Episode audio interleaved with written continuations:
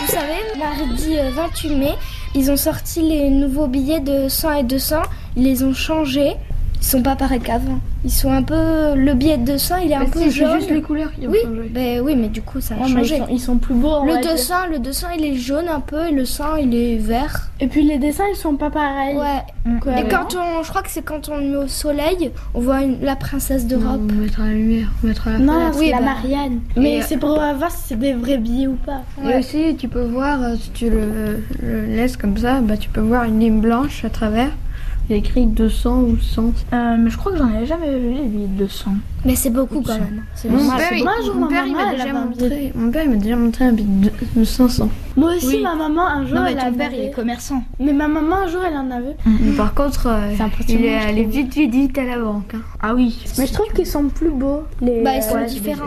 Moi, je trouve que c'est bizarre qu'un billet, ça peut faire de l'argent. Parce que Ouais.